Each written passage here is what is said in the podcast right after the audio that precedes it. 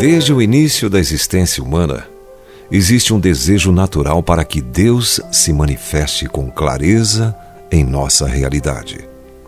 O clamor universal é que Deus convença o mundo de que Ele é Deus.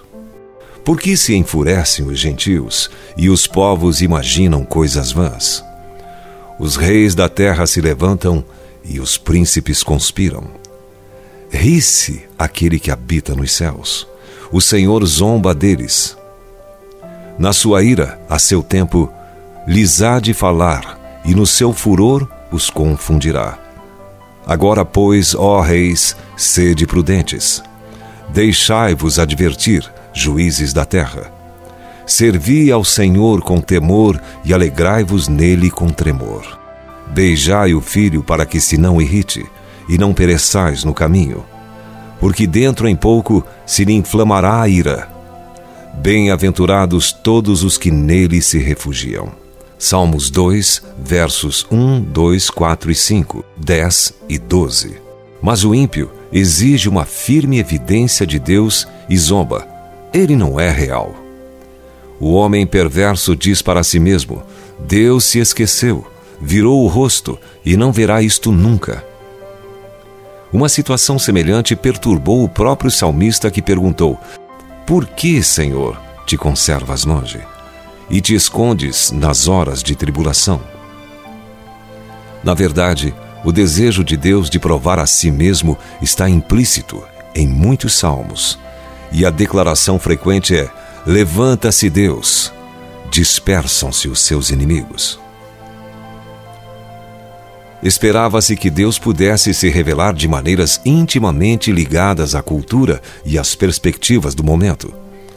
Israel, uma nação pequena, sitiada, visualizava Deus como um poderoso guerreiro que vinha defender sua causa. Até nos nossos dias, em que há tanto conhecimento cristão, as ideias sobre como Deus pode encantar o mundo com sua glória são as mais variadas. E assim também são as ideias de como os cristãos devem agir para deixar o mundo maravilhado com a glória de Deus.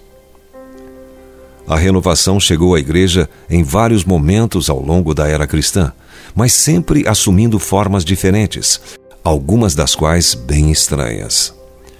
Dizem que a história dos Estados Unidos é a história dos avivamentos religiosos. No entanto, Deus não estava inativo por 1700 anos até que os pentecostais apareceram. Jesus disse: Edificarei a minha igreja. E apesar de tudo o que aconteceu desde que ele fez essa declaração, ele tem continuado firmemente a fazer isso. Seja você, hoje, a Igreja de Cristo. Se você foi abençoado com esta palavra, compartilhe ela com alguém. Esta devocional foi extraída do livro Devocionais de Fogo, do evangelista Reinhard Bonnke, fundador da Cefam, Cristo para Todas as Nações. Para conhecer mais sobre a Cefam e seus inúmeros projetos evangelísticos no Brasil e no mundo, basta acessar cfan.org.br ou baixar o aplicativo Cefam Brasil nas plataformas Google Play e Apple Store.